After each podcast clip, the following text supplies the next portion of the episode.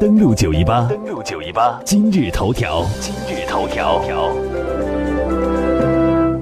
今日头条，我们首先来关注津巴布韦大选。津巴布韦大选结果呢是在八月一号出炉了，执政党津巴布韦非洲民主联盟爱国阵线，也就是民盟，在七月三十号举行的大选中赢得国会议会半数以上的席位。这个结果呢，也没有出乎大家的意料之外。这大选呢设了二百一十个选区，每个选区呢是设一个国民议会议员的席位。已经公布投票结果，有一百五十二个选区，民盟在一百零九个选区当中获胜，已经获得了议会半数以上的席位。而反对党争取民主变革运动民革运和其他党派组成的联盟，总共只获得了四十一个席位。差别有点大，其他的席位呢由其他政党或无党派的独立候选人获得。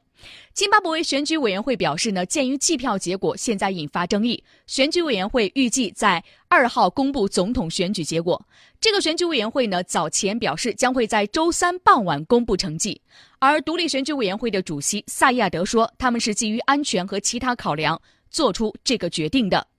另外，我们看到呢，整个选举结果出来之后，在整个津巴布韦的国家引发了大的骚乱。津巴布韦主要的反对党和全国最大的选举观察机构周二表示，五分之一的投票站没有把计票结果贴在投票站的外面，违反了法律规定。也就是说，有五分之一的投票站计票结果没有张贴公布出来，使得大众民众对于这样一个选票的结果并不是非常清楚，原违反了津巴布韦。选举法的相关规定，这确实是一个违规的举动。由此呢，津巴布韦的反对党争取民主变革运动党的数百名支持者，八月一号聚焦在首都哈拉雷公布选举成绩的酒店外，有人高喊：“你们不能操纵我们的选举，这是军人政府。”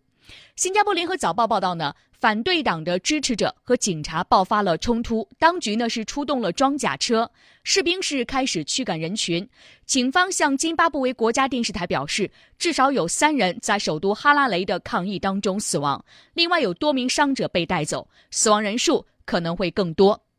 我们来回顾一下七月三十一号，当时呢投票结束之后，争取民主变革运动的候选人查米萨当天凌晨的五点钟发布了胜选的宣言。他在推特上说：“大获全胜，现在已经获悉多数的投票点的计票结果，我方取得了非常优异的成绩。”根据推文呢，查米萨俨然已经把总统的席位收入囊中，声称本党派已经做好了组建政府的准备，目前只需要等待选举委员会宣布官方计票结果。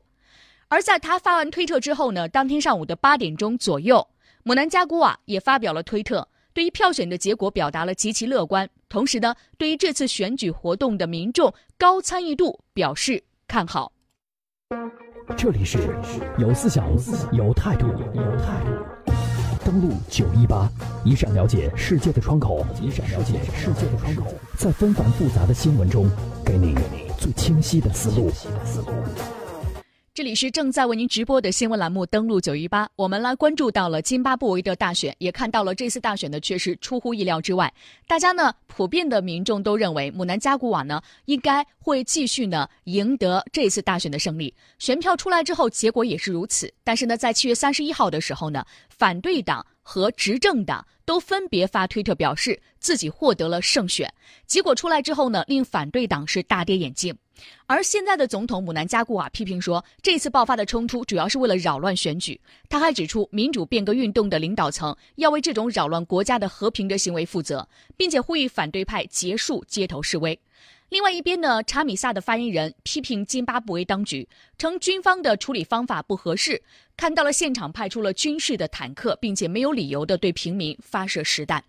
这是目前呢，在津巴布韦国内反对党和执政党之间，由于大选结果爆发的这种骚乱和冲突。当然，中间这个过程也存在着一些疑点，比如说计票结果为什么会被延迟？五分之一的投票站外面为什么没有公布这个投票站的投票结果给公众来看呢？这也是大家的疑问和焦点。但是我们知道呢，这次大选呢有一个国际观察团，英国联邦。欧盟、非盟、南部非洲发展共同体等国际组织和中国、美国等国家都向津巴布韦派遣了大选的观察团，对于整个选举过程进行监督。八月一号的早些时候，包括非洲联盟、南部非洲发展共同体、东部和南部非洲共同市场在内的外国观察团举行了一个新闻发布会，介绍了这一次津巴布韦大选的情况。观察团就普遍认为，无论是大选前的竞选阶段，还是大选中的投票，以及大选之后的计票，都很透明公正，而且都是和平有序的进行的。另外呢，跟以往的选举相比，这次大选呢是在保障妇女、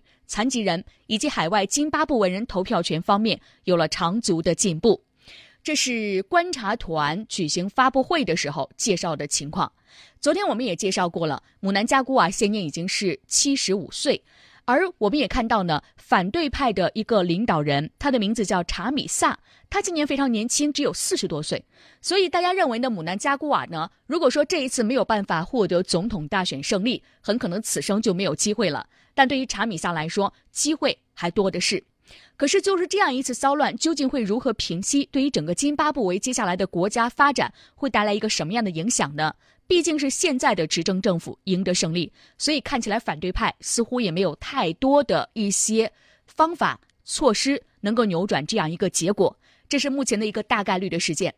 联合国秘书长古特雷斯对此呼吁表示，津巴布韦政府和民众都应该保持克制，拒绝任何形式的暴力行为。津巴布韦曾经是非洲最有前景的经济体之一，不过呢，在前总统穆加贝执政的后期，陷入到了腐败、管理不善、外交孤立的局势，失业率超过百分之八十，这是非常可怕的。每十个人当中就有八个人是失业的，缺乏外国投资，一千三百万的人口正在苦苦的挣扎当中。对于普通民众来说，无论是哪一方获胜，都希望能够给接下来这个国家的经济发展带来好的助推的引领作用。